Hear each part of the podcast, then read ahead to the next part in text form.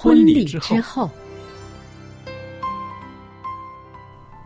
爱情的下半场爱情的下半场变幻莫测充。满挑战。也也许结婚后后发现枕边人竟然和你有着天壤之别的性格。天壤之别的性格。原来原来性性格不合合真的会有问题。有问题。嗨，到时再说吧。啊，婚姻充满了不可思议的惊叹和风险，难以理解的神秘和惊奇，独特的喜悦和哀伤。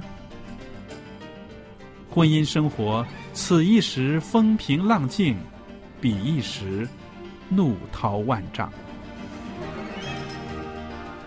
幸福的婚姻不是没有冲突的，而是而是有有能力解决冲突。两个人总比一个人好，因为二人人劳碌碌同得美好的果美好的效。夫妻夫妻是一起承受生生命命之之恩的爱到到永远远，爱到永远。爱到永远。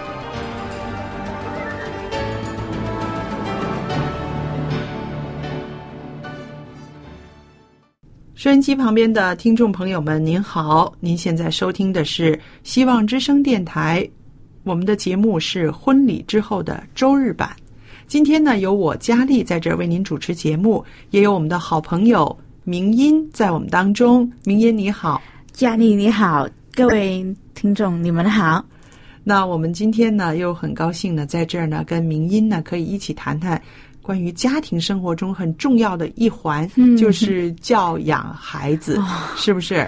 这个这个话题真的不容易耶。对啊，我们说呃，婚礼之后，除了要维系夫妻之间的感情之外，其实呃，夫妻可以协调用同样的标准来要求我们的孩子，对待我们的孩子也是很重要的，对不对？对，对不对？我也听说很多家庭他们是啊，父母一个当中的，啊一个是这样凶凶的凶那的一个 对一个红脸一个白脸，我们说。要这样分分工。其实呢，我想呢，其实也不需要是这个样子的。嗯。首先呢，应该是说父母两个人呢，应该有一个协商，对，是不是？嗯。协商我们怎么样去教孩子，嗯。然后两个人呢可以把这个标准定好，对然后两个人合作，是不是？对，有时候应该互相去补。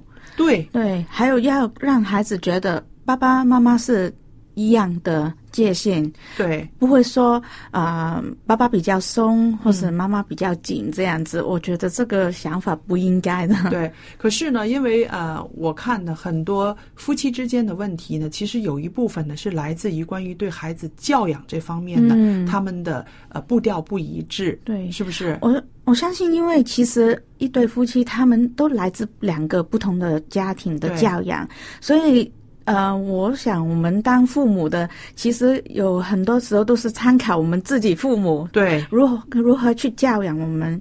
如果呃，我有一些朋友，他的父母可能小呃，在他们小时候不懂得去教，嗯可能用打骂的方法，那我这个朋友就会觉得，我一定不会用这个方法去教我的孩子。嗯，这个其实也是从父母来的影响，只是说那个影响会令到他知道这个方法是不对的。对也有一些是在很多爱的家庭长大的，那他会呃选择去延续这一份呃爱孩子的心嗯在自己的孩子身上。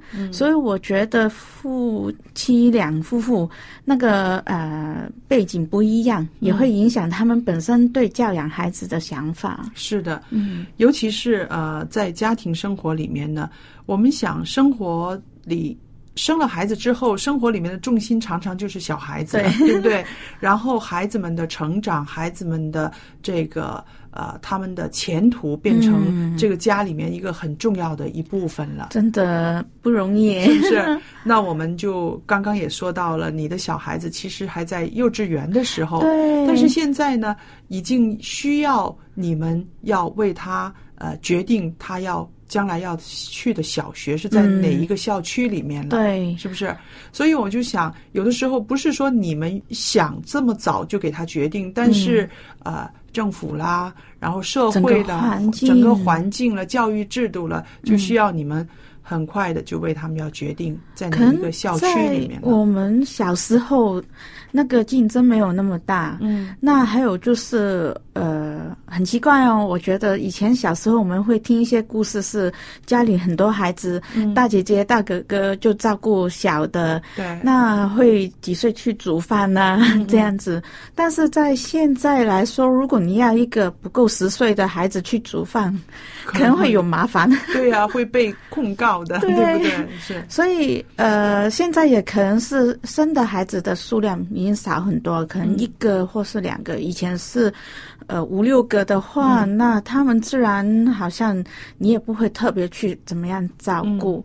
那现在我觉得有时候真的从我朋友身上，我们也感觉到压力，好像哦，他们可能呃去年已经去。计划为自己的孩子，其实还只有三岁四岁，已经计划他们六岁要在哪里读小学。哦，那他们会说：“嘿，你们两夫妇还没去想吗？”嗯那我们觉得哈这么早，嗯，但是当你一个两个家庭都是这样子的时候对，那你就会想想看，嘿，我是不是还没去想是太晚了？对，这个也有一定的压力。是的，是的，嗯所以你刚刚也提到了，现在的人生的孩子比较少了，家里面有一个、有两个，就这样而已，对不对？嗯那你想，孩子这么少，他们的父母还舍得打孩子吗？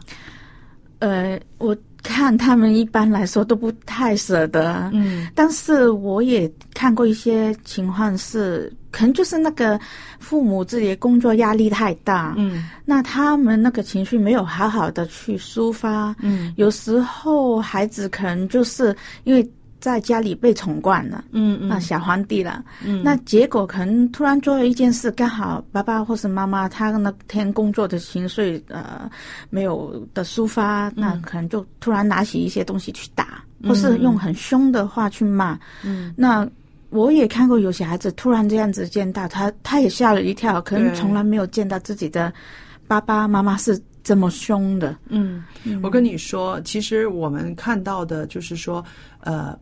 不打孩子的父母呢，我我们身边好像很多，嗯。对不对？很爱孩子、很尊重孩子的很多。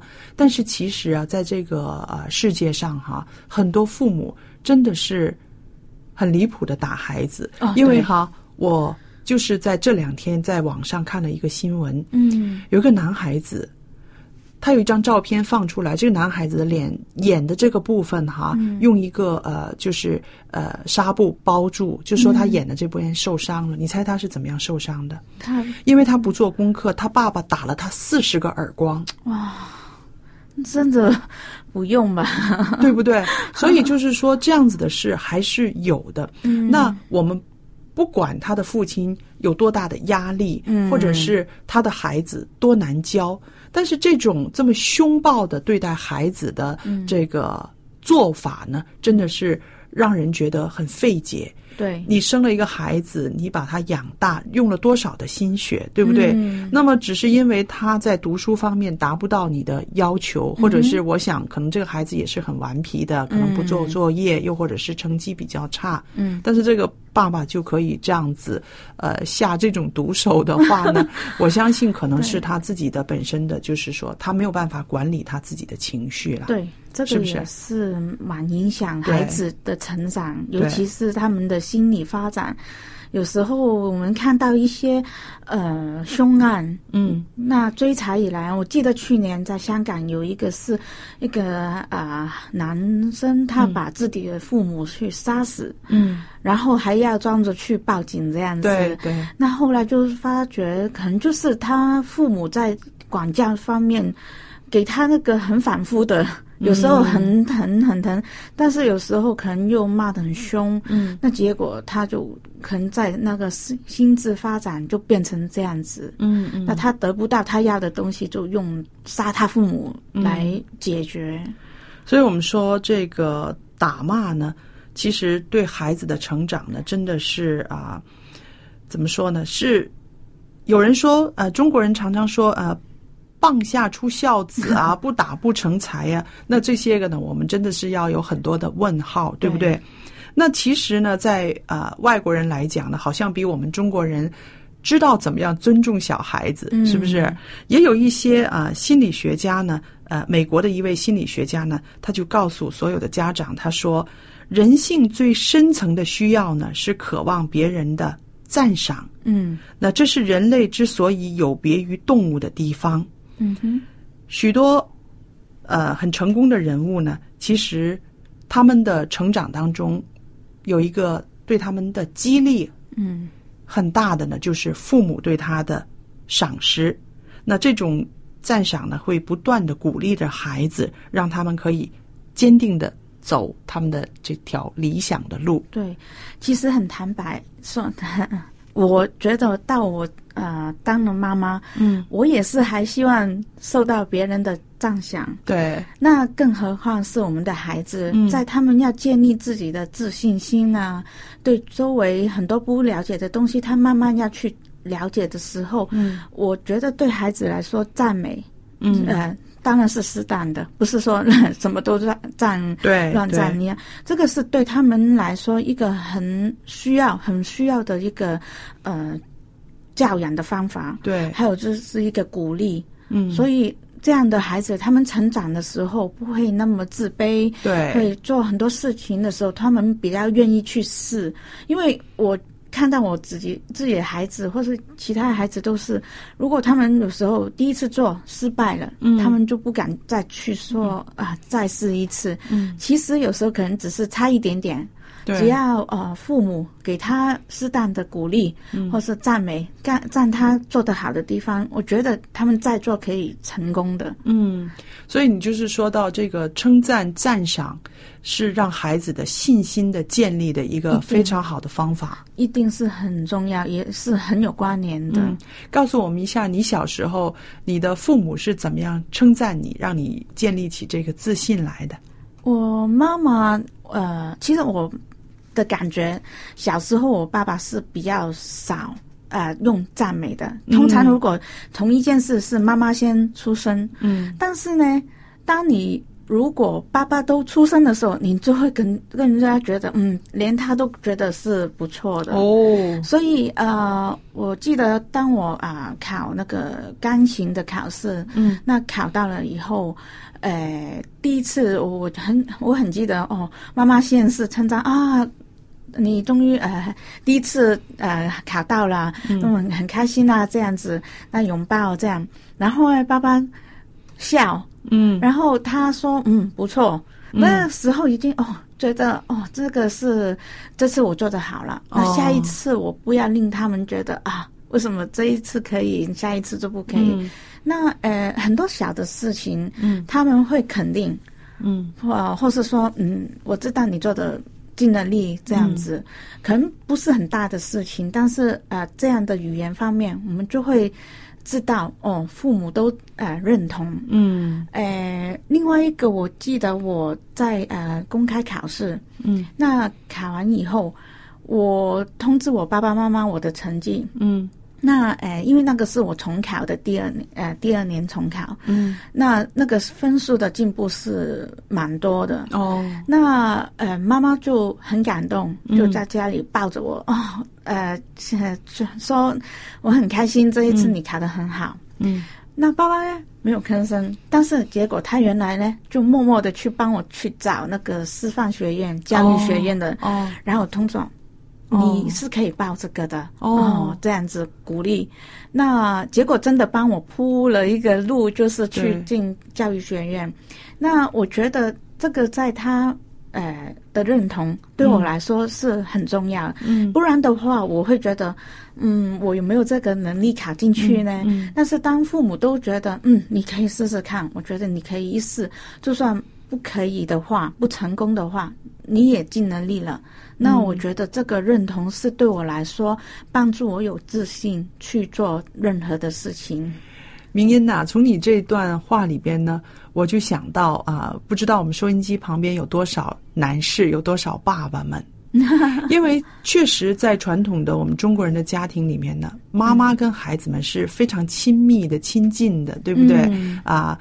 妈妈可以很自然的表露感情，但是爸爸好像在孩子们的身边呢，还是多少有点威严的，嗯是不是？对，所以从你的经验里边呢，让我们看到啊、一位父亲，嗯他如果主动的愿意跟孩子这样子沟通，把他的赞赏表露出来的话，对孩子的生命是有多么大的影响。对，所以做爸爸的也不要，呃，把这个赞美孩子、赞赏孩子的责任交给妈妈，自己也是可以去，呃，透过你自己的口去跟你的孩子说出你欣赏的地方。是的，这个真的是很重要的。所以做爸爸的不一定说啊要呃伤脑筋去想、说想说要说什么话，有时候一个信任的眼神，对，对啊、孩子拍拍他的肩膀，嗯。我觉得这个也是已经很好的表示，给孩子一个呃感受到你的鼓励在你的身上。完全赞成。对，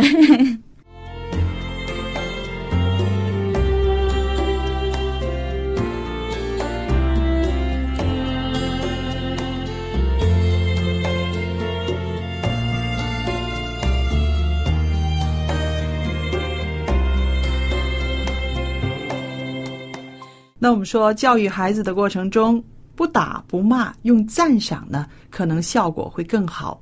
但是赞赏也有一些技巧的，嗯，对不对？好，你先谈谈你自己重视的地方是什么？我觉得第一不要千篇一律，嗯呃，譬如说我两个小孩子，我发觉到，虽然他们只是大概四岁五岁左右，但是呢，他们已经懂得哦，妈妈爸爸的赞赏是不是一模一样的？嗯他们会问，是真的一样吗？那我觉得真的。做父母的应该用心去观察自己的孩子哪里有值得去欣赏，可能这一个是很活泼，他很主动的啊、那个是在应该呃安静下来的时候，他能够做到。那你应该是针对他本身做到的呃优点去赞，而不是啊、呃很普遍的说啊做的很好啊，但哦没有说出他其实好的地方是在哪里。嗯，其实小孩子也很敏感的，对对不对？他就会。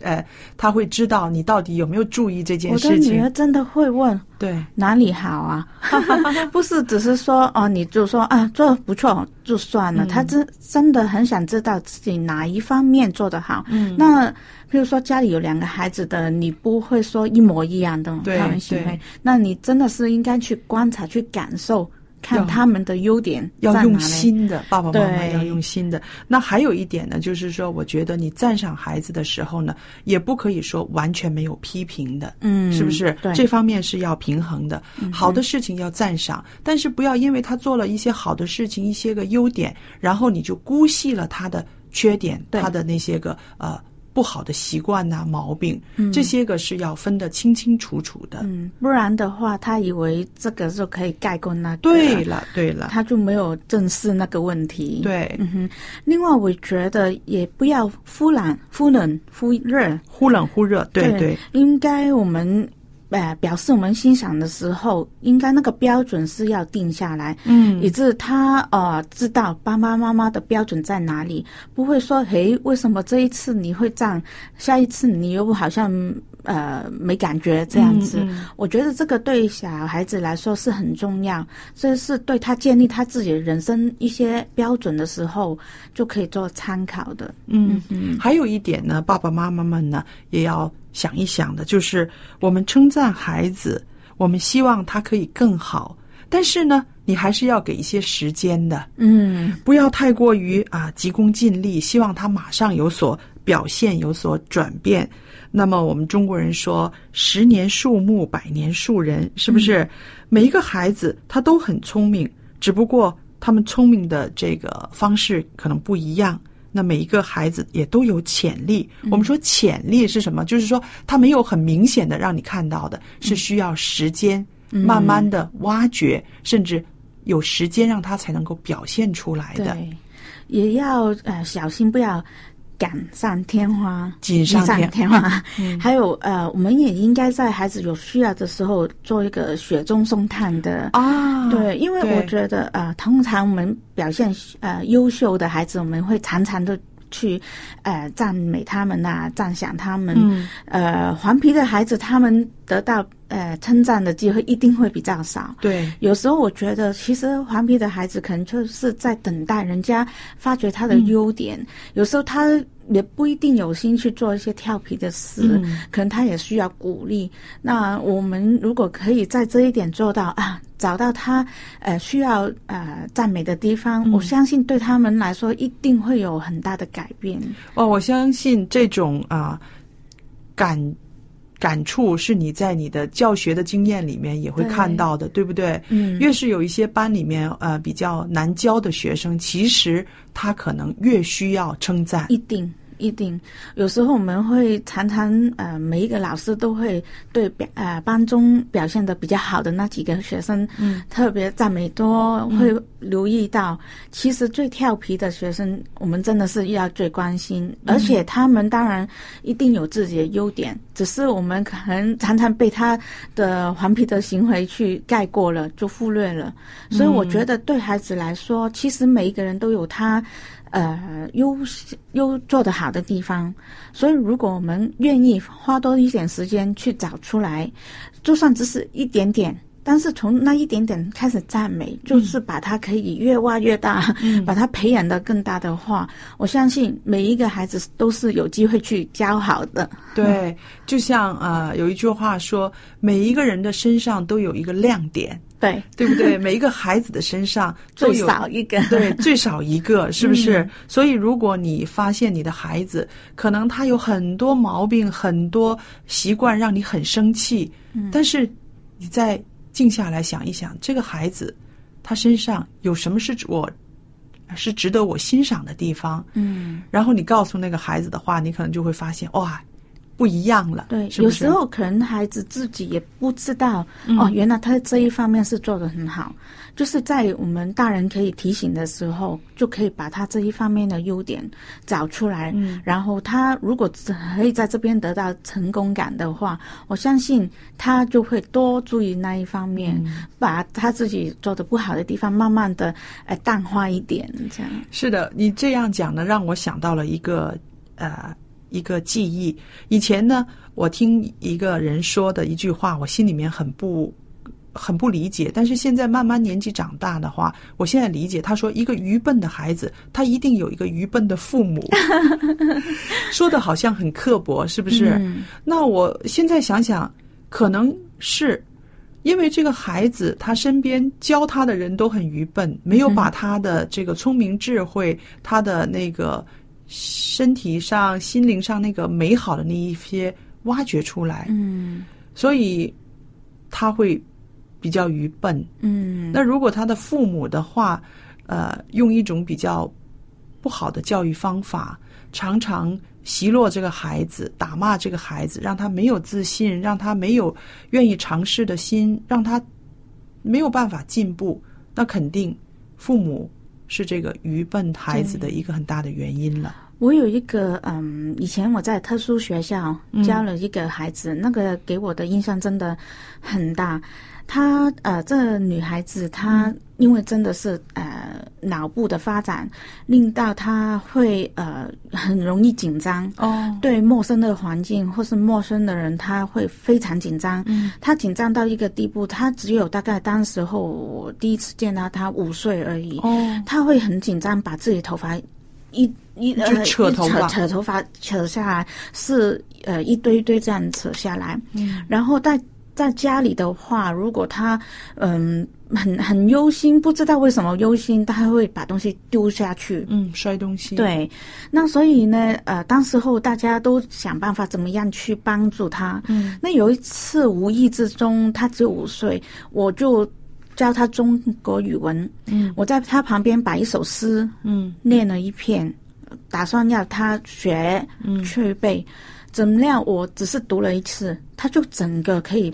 背出来。哦，只是读了一篇，嗯，那我们哎发觉他有这个能力，我们就啊、很欣赏，就给他表演啊，或是就是给他诶、很多的机会去练习。嗯那他果然在这一方面，因为多了是赞美，以前男人常常都给人骂，哦。骂他丢东西，骂他为什么这样子啊，嗯紧张啊，嗯。那他果然是真的有一点的改变，所以我那个时候就觉得，原来是真的每一个人都会有自己的优、优点的地方，做得好的地方，只是我们可能有时候确实要比较用心用心。去找一找，可能有时候呃碰运气啊，对对，但是只要我们愿意多花时间，还是可以找到的。所以这里就说到了，真的这个孩子的亮点被你们发现出来的时候，可能对他的一生就改变了。嗯，是不是他自己也会认同啊？虽然我很多方面不如人家，我读特殊学校，但是呢，我站在那里去朗诵诗、去背诗、去背课文的时候，还是我很有能力的。嗯可能因为这样子的记忆、这样子的经历，让他在以后的日子里面呢，就会有一些信心了。对，这个是非常重要。所以，朋友们，我们看到，如果爸爸妈妈通力合作，一家人通力合作，不用打、不用骂的方式，试一试用赞赏的方式。我们说啊，打骂是孩子成长当中的风霜，很寒冷，嗯很冷，不舒服。但是呢，称赞、赞赏是孩子成长中的阳光。花儿没有阳光，没有水分，是不可能开的灿烂的，对不对？所以，爸爸妈妈，你要做孩子生命中的阳光。那今天呢，很高兴跟明音呢在这里呢跟大家分享了一些教养孩子的心得。嗯，那朋友们，如果您在教养孩子的过程中也有很多经验，有一些愿意和我们分享的，甚至有一些困难，希望我们为您分担的，都可以写信给我们。电子信箱呢就是佳丽，佳丽的汉语拼音 at v o h c v o h c 点 c n，我就会收到您的电子信件了。我们预备了一份礼物要送给您。明英，你知道是什么礼物吗？我也想知道啊。是啊、呃给孩子们儿童可以读的函授课程。哦，对我们为青年朋友们、孩子们预备了啊、呃青少年的函授课程，您可以写信来报名，我们会把课程呢寄送到您的家里面，所以需要您写来您的地址、邮政编码还有姓名。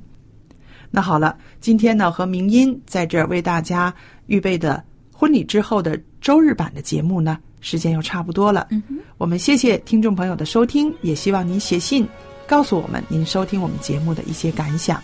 好，朋友们再见。再见。